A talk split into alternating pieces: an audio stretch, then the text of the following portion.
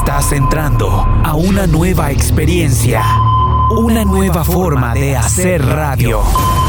Buscamos para ti una nueva generación de locutores. La Guapa SB presenta El Radar al aire en 3, 2, 1.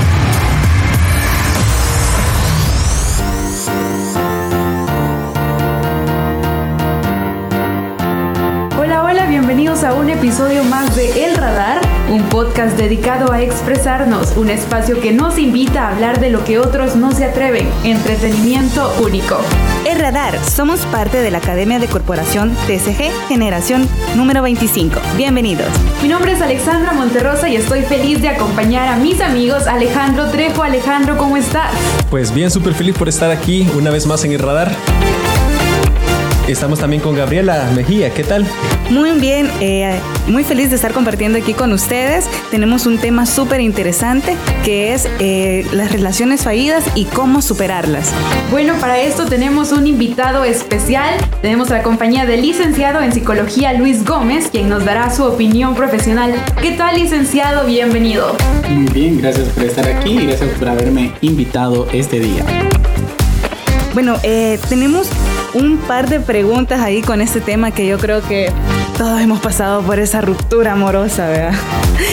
Eh, bueno, en sí, eh, la primera pregunta que tenemos para usted sería, eh, ¿cómo dejar ese... em, Ese apego ese emocional. apego emocional, ajá, exacto, con tu pareja o con la persona que nos hizo daño, ¿verdad? Muy bien, buena pregunta. Yo creo que es una de las preguntas que quizás más nos llegan a veces a, la consulta clínica. Bueno, inicialmente eh, es que yo creo que en la cultura no nos han enseñado eh, que en la vida se debe de perder y ganar. ¿Verdad? Es principalmente eso. No tenemos una cultura de perder y ganar. Y entonces eh, cuando no, no nos preparamos o, o no nos mentalizamos que en la vida no siempre hay que ganar, entonces es ahí donde nos frustramos. Entramos en un estado de frustración, en un estado de bloqueo mental y es porque no queremos aceptar la pérdida. Porque a lo mejor la pérdida para algunos significa eh, el que yo ya nadie me ama, el que no voy a encontrar a alguien más en mi vida o qué hice yo. Entonces entran ideas irracionales de por qué eh, perdí, ¿verdad? Perdí a mi pareja, perdí a alguien que amaba y a lo mejor esa pérdida nos produce ganancia a largo plazo, ¿verdad? Porque a veces eh, encontramos que la persona se encuentra en una enfermedad que se llama codependencia. La codependencia es catalogada como una enfermedad mental porque esa persona no tiene autonomía sobre ella. Entonces necesita tener compañía, necesita tener que alguien esté diciendo te amo para sentir que se ama. Cuando al, al contrario debemos de sentir que nosotros amamos a alguien porque ya sentimos que somos suficientes nosotros mismos. Es como dicen, ¿no? Que primero, para poder amar a alguien, tiene que amarse uno primero. Y este, para no caer en eso de que yo tengo la culpa, por mí pasó eso, ¿verdad? Entonces es lo que, bueno, lo que mencionaba, primero amarse uno mismo. Bueno, pero yo tengo una pregunta. Está la dependencia emocional, pero también nosotros cuando estamos con una persona tenemos como cierto apego. O sea, como que creamos un vínculo bastante fuerte con esa persona. ¿Eso también entra en la dependencia o son cosas como diferentes? Es diferente. Lo que tú mencionas es súper diferente porque es necesario crear un vínculo. ¿verdad? El vínculo siempre conlleva a, a que tarde o temprano, si esa persona se separa, eh, voy a sentir, ¿verdad? Que hace falta. Pero esa dependencia es enfermedad cuando yo digo yo ya no puedo vivir sin ti. ¿Qué sería el mundo sin ti? ¿Verdad? Eso es codependencia, porque el mundo no subsiste por lo que esa persona dice, hace o piensa o está ahí. Entonces, eso sí es codependencia. El sentir que el mundo se me va a acabar, el sentir que ya no voy a poder vivir, eso es dañino. Este, sí, con eso de la codependencia también he visto relaciones, en dado caso de que, por decirlo así, el novio se pone mal. Viene también la novia se pone mal porque el novio está mal. Entonces entraría parte de la codependencia también. Recuérdense, como seres humanos eh, estamos tendientes a la, a la situación, ¿verdad? A generar qué efecto voy a generar yo con esto. Aunque yo sé que una relación me está restando a mi, a mi, a mi vida personal, eh, yo tengo que tomar una decisión. He oído muchas parejas que dicen yo lo amo, lo quiero, pero por amor a mí voy a tener que decirle no o voy a tener que parar esta situación, sea hombre o sea mujer. Pero sucede que en ese proceso entramos a una cosa que se llama el duelo. El duelo es un proceso interior, ¿verdad? De poder separarse de esa persona. Entonces el duelo implica un proceso y en ese proceso hay diferentes sentimientos como la culpa, la ira, el por qué no luché más, el por qué me dejó, por qué me dejó por otra persona, eh, qué no hice yo o qué hice de más. No soy suficiente. exacto, entra un proceso de culpa. Bueno, yo he escuchado a veces que una persona cuando termina una relación, eh, tal vez no inmediatamente, pero sí dentro de un tiempo vuelve a estar con otra persona y dice que el duelo lo vivió dentro de la relación. ¿Eso es posible? No. Un duelo, para que sea un proceso válido, tiene que por lo menos pasar seis meses. Una persona que no ha vivido su duelo no es capaz de poder entrar en otra relación. Mentalmente no tiene la capacidad de hacerlo porque no se ubica, porque no ha mezclado sentimientos. Entonces vamos de relación en relación y de fracaso en fracaso y el fracaso al final se vuelve peor o se vuelve fatal porque hemos dañado e involucrado a una tercera persona que está oyendo lo mismo o está queriendo eh, compensar el vacío de la otra persona y siempre se da ese altercado. Es que vos no me querés, es que vos siempre hablas de la otra persona. Entonces, al final de todo, en vez de poder o en lugar de eh, sanarnos, se vuelve un conflicto, ¿verdad? ¿Por qué? Porque el duelo no ha pasado su proceso. Dentro de esos seis meses hay personas que pues comienzan a tener una relación, comienzan a buscar más parejas y jugar con los sentimientos de las otras personas, por decirlo así. Entonces, bueno, un dicho bien famoso que se me ha pegado bastante es que amar a dos le rompe a tres el corazón. Exactamente porque se sigue pensando en otra persona y estamos buscando una persona nueva para volver a amar o volver a, estar bien, por decirlo así. Exacto, sí, tú lo que has dicho, eso es muy claro. Bueno, hay muchas mujeres, muchos hombres que les gusta eso, ¿verdad? Es, es sentir ese vicio, es un vicio, les voy a decir, es un vicio, se vuelve un vicio. El hecho de, de, que no estoy con alguien, entonces eso genera a la vez un vicio y, y a otras personas que no tienen nada que ver eh, entran en este círculo. ¿Y cómo se puede hacer para romper como ese círculo, ¿no? De estar con alguien, no funcionó y rápidamente empezar otra relación, pero al final uno no se siente como bien consigo mismo. Porque no ha sanado. no es exacto. ¿Cómo podría usted como recomendar o algo así para cerrar ese círculo? y no entrar nuevamente, ¿verdad? En esa? Primero que todo, tenemos que disfrutar la soledad, aprendernos a amar en soledad. Eh, aprender a amar lo que tú haces. No es necesario estar todo el tiempo con alguien o a la par de alguien para sentirte bien. La soledad te tiene que hacer sentir bien. Cuando tú puedas dominar eso, entonces tú estás capacitado para poder tener el espacio para alguien. Eso por un lado. Y segundo, cuando tengas autonomía, cuando seas autónomo, seas sepas los, los contras y los pros de las decisiones que vamos a tomar. Y también tomar terapia, ¿verdad? Que es cuando ya es algo enfermizo, si se necesita una terapia para, para llevar a la persona a aún darse cuenta, ¿verdad? De lo que está generando o de lo que le está pasando. Algunos este, por decirlo así, algunos ejemplos que usted nos podría dar, pues, para superar esa relación un poco más rápido, porque hay gente que se enfoca bastante de que pasaron esos seis meses de duelo, como usted lo dijo, de que ah, yo todavía lo extraño, todavía lo quiero, todavía lo amo, lo necesito, lo quiero aquí a mi lado, necesito estar con esa persona. Este, algún consejo que se podría dar, pues, como para superar eso. Exacto. No es solo suficientemente el tiempo, Ah, voy a esperar seis meses, me voy a sentar y esperar los seis meses y me siento igual. No, es de trabajar. En esos seis meses se tiene que trabajar en uno. Y por ejemplo, tú tienes que trabajar primero en tu autonomía, en tu independencia. Llegarte a darte cuenta de que necesariamente también la soledad implica disfrutarse a uno mismo. Si tú no te puedes disfrutar solo, no te has encontrado. Y entonces no puedes, no puedes decir, yo solo, yo solo cuando estoy con alguien me siento bien. Entonces, es, es, ese, ese sentimiento es un vacío, es algo que no está cubierto. Entonces, primero, la soledad, hacer actividades que te produzcan un provecho personal, por ejemplo, un arte, un deporte, un idioma, o, no sé, algo que te produzca en centrarte en ti. ¿Verdad? Cuando tú estás lleno de, de, eso, tú vas a decir, me siento, me siento bien, ¿verdad? Voy caminando bien. Luego de eso, pues es necesario tener tu proceso de duelo formal con un profesional, ¿verdad? Con diferentes técnicas, donde cerramos ciclos con procesos psicológicos y técnicas. Bueno, este, en este caso de cerrar el ciclo, por decirlo así, siempre nos vienen vacíos emocionales, por darle una palabra o un nombre, que es, bueno, en el día estuve, salí, hice mis actividades, mi ejercicio, mi deporte, etcétera, etcétera, etcétera, pero en la noche viene ese vacío emocional, ese recuerdo de quiero tenerlo aquí, quiero tenerla aquí. ¿Cómo se podría pues intentar suplementar eso pues para no llegar al, al cuadro de tristeza? Ok, muy bien. Lo que sucede es que cuando estamos en esos estados, ¿verdad? Si tú te fijas, ese estado es producido por, al, por un antecedente, ¿verdad?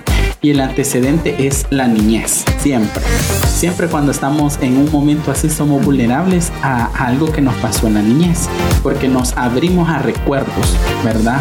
Y a lo mejor tú te vas a dar cuenta cuando haces un análisis y entras en ti mismo y empiezas a decir, ¿por qué me siento así?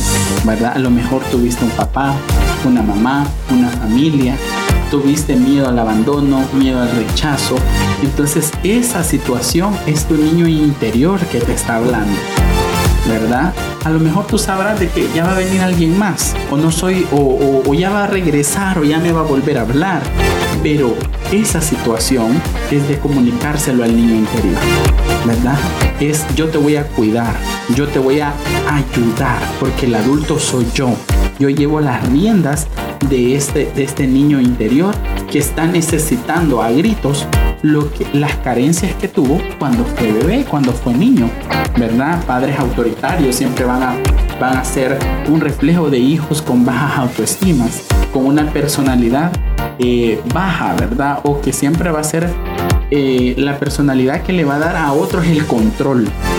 Esos padres que a veces generan los hijos madres madres castigadoras, padres violentos, al final el daño se lo están haciendo a los hijos, porque ese estilo de crianza genera que los hijos tengan bajo autoestima, que los hijos tengan una personalidad heredada, que cualquiera que venga le, va a dominar su personalidad y van a ser sumisos. Entonces al final se viene trayendo una deuda familiar por causa de la forma de crianza. En cambio, padres democráticos, ¿verdad? Que en su, en familia fueron buenos padres, van a generar autoestima saludable. Los hijos saben decidir, los hijos saben tomar decisiones porque se les enseñó. Y no va a venir cualquiera a decirle, hace esto porque me amas, sino ellos saben cuál es el amor. Entonces al final lo que sufren los hijos es el desarreglo de las relaciones en las casas donde estuvieron. O sea que más bien no sería el apego hacia la persona, sino que ya es algo más íntimo, más de nosotros. Exactamente. Es un reflejo de las carencias que no tuvimos y que se están proyectando en las personas que ahora actualmente tenemos. Ah, perfecto. Ok, y bueno, también yo tenía como una duda. Antes de llegar y sentirse mal, ¿verdad? Con eh, con tu pareja o de llegar al punto de una ruptura dolorosa, ¿cómo detectar a tiempo que esa relación ya no está funcionando más? Bueno, una de las relaciones, eh, una de las cosas que, que generan tres componentes de un triángulo de una de un amor saludable es el compromiso, la pasión y la intimidad. Cuando una relación no tiene esos tres componentes, empiezas a ver tú que esta persona no tiene compromiso, ¿verdad? No tiene un compromiso con, con esta relación. no tiene pasión, ya no le da gratitud, no se siente bien o, o no le motiva a estar conmigo, ¿verdad? Intimidad, no tenemos comunicación, no nos hablamos, hay cosas que no me las dice o yo no se las digo o me da miedo decírselas. Entonces todos esos síntomas te van dando a ti un parámetro de que esto no va por un buen lugar. Porque si solo se tiene un elemento de compromiso sería algo obligado. Si solo se tiene pasión es puro enamoramiento. ¿verdad? Si se tiene intimidad pero no se siente lo otro, tal vez a lo mejor tú buscas eh, solo ser oído, pero no, no necesariamente es una relación. Entonces, no solo porque haya un, un hombre o una mujer es una relación saludable, a lo mejor se necesitan esos tres componentes para ver si ese amor es verdadero, si es saludable, si camina bien esa pareja. Dentro de, bueno, hay bastantes relaciones que dentro de ellas mismas pues tienen los problemas, pues ya con, con su pareja de que en X motivo esta persona me contestó su historia. Hay personas que por decirlo así le gusta que las chuleen o le digan eh, estás bien bonita, estás aquí, estás allá dentro de la relación. Entonces eso inconscientemente creo que también podría afectar un poco con lo que usted nos estaba diciendo del hecho de que la otra persona se puede llegar a sentir mal por eso. Sí, porque allí afecta el, componente de la intimidad. No ha habido suficiente comunicación de qué es lo que me gusta, qué es lo que no me gusta, ¿verdad? Hacer o no hacer, ¿verdad? Y la pareja tiene que saberlo entender y llegar a un acuerdo, ¿verdad? Mira, eso me gusta que me digas, esto no me gusta, ¿verdad? Y si se llega a un vínculo, a un acuerdo, a una comunicación, van a mejorar las cosas. ¿verdad? A veces por cuestiones sencillas han habido, han habido parejas que se han separado, ¿verdad? Por, porque no tienen el suficiente nivel de comunicación, ¿verdad? De, de, decir, mira, no me gusta o no me agrada esto. Y lo vamos callando, lo vamos callando y cuando a la final se vuelve una carga. Bueno, y con todo esto de que terminamos una relación, pero siempre existe como ese vínculo y pasa como que sea un poquito de tiempo. Y regresan, o sea, es como sano estar volviendo, terminando, aunque las cosas cambien entre comillas. Eso creo que lo va a valorar cada persona, ¿verdad? Eh, de evaluar si esta persona verdaderamente ha tenido una transformación en su, en su manera de, de valorarte como eres y a la misma vez el valor te lo das tú. Pero si esta persona sigue siendo lo mismo y regresas y regresas, entonces tú ves que no, no ha sanado ni tú ni esa persona. Sí es posible, o sea, que la persona diga, yo hoy sí he entendido, ¿verdad? Tengo un nuevo camino. Y, y qué bueno, ¿verdad? Porque lo supo valorar, supo encontrarse, pero si al final seguimos más de lo mismo, que al final es enfermizo, ¿verdad? Bueno, en dado caso de eso estar regresando y volviendo o dar una segunda oportunidad, ¿usted cómo considera que en el caso de una infidelidad se vuelva a dar una segunda oportunidad? Eh, es, es necesario comunicarse, ¿verdad? Una infidelidad, como todo ser humano, podemos cometerla, ¿verdad? Pero hay un comportamiento que es el comportamiento infiel. El comportamiento infiel no implica que te fallé, perdóname, ¿verdad? Te fallé, eh, discúlpame, quiero hacer las cosas bien. Pero hay gente que tiene un hábito, es habitual, es una costumbre. Entonces ese comportamiento al final daña a la pareja, porque ya se tiene, ¿verdad? Ese comportamiento. Entonces tú podrías perdonar a alguien que te lo haga, ¿verdad? Pero que, que, al final tú veas que esa persona tiene un compromiso contigo. Pero si lo hace frecuentemente o es una manera de, hacerlo todo el tiempo, entonces tú ves que esa persona no tiene compromiso contigo, porque ya lo hace con, con varias frecuencias. O sea, es en dado caso, bueno, está en una relación y esa persona, como lo antes mencionaba, le gusta que le estén chuleando, que le estén diciendo, está bien linda, estás aquí, estás allá, etcétera, etcétera, etcétera. Y esa persona contesta esos mensajes, por decirlo así, se le, se le llegaría a considerar infidelidad. Ah, recordemos, ah, no te había entendido la pregunta, pero ahora vamos a algo que se está dando de moda que se llama el sexting, ¿verdad? Que es, es, es, esa, ese morbo que se tiene por, por ser chuleado, por ser, eh, que te digan obscenidades a través de, de, de las redes sociales, ¿verdad? Y que te mandan eh, stickers obscenos y tú te gusta eso. Entonces eso, eso se vuelve un vicio, porque la persona entra en un, es como, es como prepararte para... El deseo. Ajá, el deseo, exacto. Eso sí abre la puerta a la infidelidad, pero yo no te había entendido la pregunta al principio, pero en ese caso sí el sexting se vuelve parte de una práctica que nos va preparando para la infidelidad en las parejas, ¿verdad? Que te empiezan a mandar stickers raros, que te empiezan a decir eh, vocabulario que no te decían. Entonces tú ya empiezas a notar indicadores de que nos están detonando que, que nos llevan a la, a la infidelidad o nos están preparando. Y eso no solo en las redes sociales, aún la música que estamos oyendo. Acuérdense de la famosa música que sacó Maluma, ¿verdad? Felices 4. para, para, nosotros en nuestra generación se ve bien, ay, qué chiva, bien bailable, ¿verdad?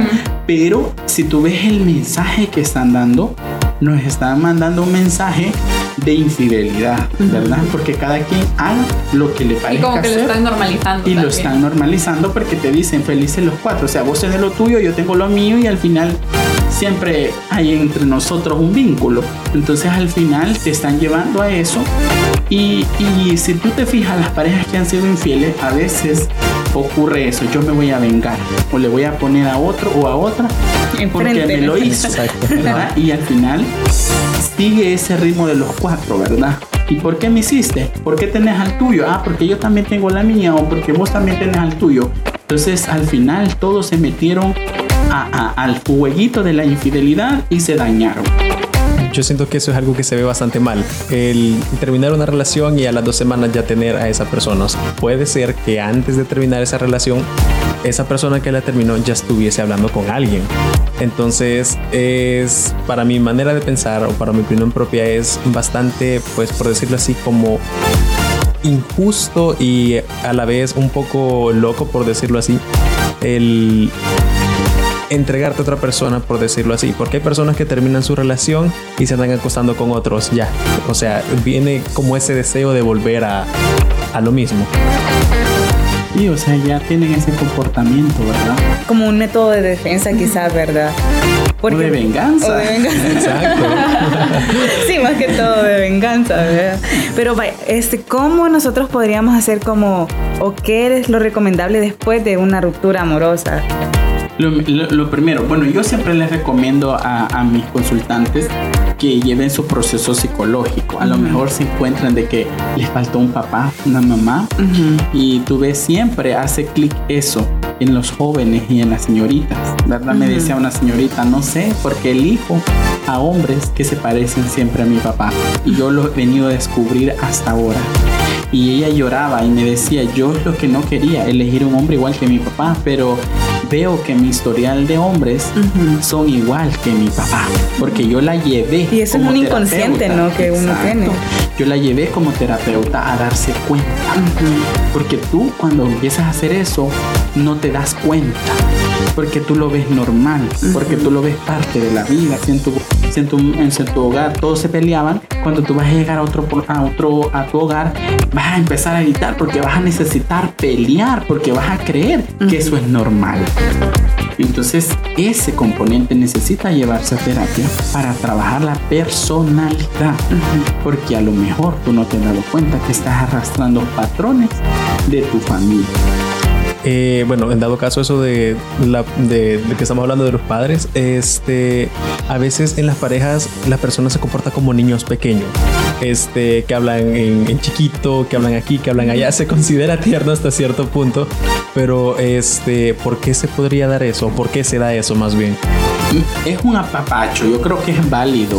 Es válido que tú le digas a tu pareja, mi niño, bonito, o sea, no lo veo anormal. Pero hay gente que habla... comportamiento, Hay gente que habla así, o sea, de que es que yo me sentía malito, entonces eh, quería no sé qué cosa. Entonces hay gente que habla así, porque sí lo, he visto personalmente que hay gente que habla así, o sea, ¿por qué se puede dar eso? ¿Por qué se llega a dar eso? ¿Será porque anteriormente no se pudo expresar así con su mamá o su papá o cositas así. O, a lo mejor lo criaron en un ambiente de sobreprotección, ¿verdad? Y, y eso genera que la persona aún refleje ciertas conductas de infantilismo puede ser, ¿verdad? O a lo mejor algunas veces es un escudo. Recuérdese cuando alguien se encuentre, eh, es culpable de algo, lo que hace es manifestar una situación de inocencia, ¿verdad? Para cubrir algún, algún hoyo que, que, está ahí, ¿verdad? Y él es, él es el agresor y a veces se hace así como una víctima. Bueno, con eso de, de, que tal vez desde niños vengan todos estos problemas, hay unos términos que usan actualmente los jóvenes que son como mommy issues y daddy issues, que es como que buscamos en otra persona, como digamos, si no estuvo mi papá conmigo, entonces busca en una pareja que nos dé lo que nos faltó de nuestro papá. Entonces yo siento de que cuando terminamos una relación tal vez nos queremos quedar ahí porque nos da como ese cariño, esa atención, pero o sea, yo siento que eso está mal. Está mal, correcto. Recuerda, es que psicoanalíticamente está mal. Psicoanalíticamente está mal porque empezamos a repetir patrones de la infancia. Lo que sucede es que como no lo hemos visto, no lo hemos descubierto ni nos hemos dado cuenta, ahí es donde empezamos a recaer en, en esos aspectos que tú mencionabas. Este, bueno, una cosita más que quisiera agregar este, es eso de lo psicoemocional. Este, tenemos que estar bien nosotros, evidentemente, como se me mencionó antes, tenemos que estar bien para poder amar a otra persona, para poder querer a otra persona. ¿Algún consejo que me pudiera dar usted para no, qué no hacer después de terminar una relación para estar bien conmigo y poder amar, uh, poder amar bien a otra persona, por decirlo así?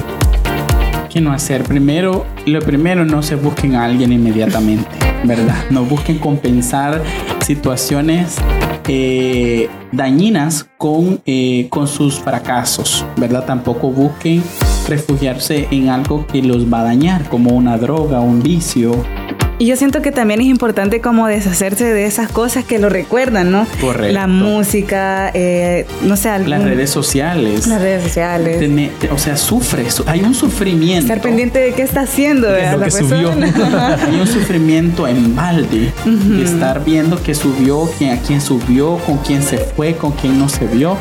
Es un más sufrimiento para la persona que está averiguando que para la persona que, que fue la que, la que nos dijo hasta ahí, hasta ahí o nosotros le dijimos. Entonces, pero hay un sufrimiento porque estamos más pendientes de esa persona que, que de lo que nosotros podemos hacer. Ok, entonces ya para ir terminando, en conclusión, ¿qué consejo le daría a las personas que nos están escuchando de qué hacer después de una ruptura? Primero, eh, entrar a amar tu soledad, investigar qué actividades tú puedes hacer a solas, descubrirte, ¿verdad? Eh, autovalorarte como persona, eh, buscar tus puntos fuertes, trabajar y eh, poder empezar un proceso, si es necesario un proceso formal, ¿verdad?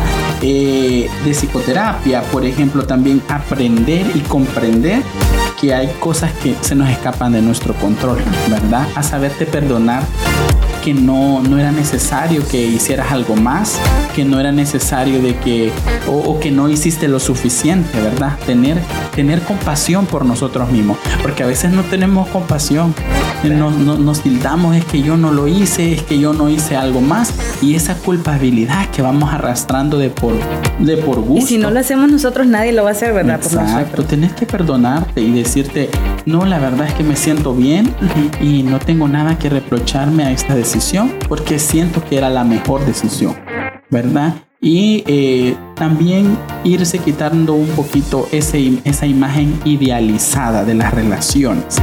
Porque en redes sociales, en telenovelas, se nos han vendido una idealización de tantas cosas y ahora se le llama el marketing de la felicidad, ¿verdad? Que nos venden una felicidad ficticia. Entonces esas cosas... Solo para las fotos están felices y después... Es un amor de redes sociales, como dicen. Sí, exacto. Todo eso produce frustración en las relaciones. ¿Por qué no tengo a la persona que quería? ¿Por qué no es la persona que yo me imaginé? Y al final eh, descuidamos a la persona que tenemos y, y no la apreciamos por estar buscando a alguien idealizado, que no lo vamos a encontrar. Entonces hay que quitarse esa imagen idealizada del amor, de las relaciones y de la felicidad. Ok, bueno, eh, agradecemos al licenciado Luis Gómez por habernos acompañado, también Alejandro, Gaby. Eh, eso ha sido todo de nuestra parte y nosotros nos escuchamos en la próxima. Gracias. Gracias.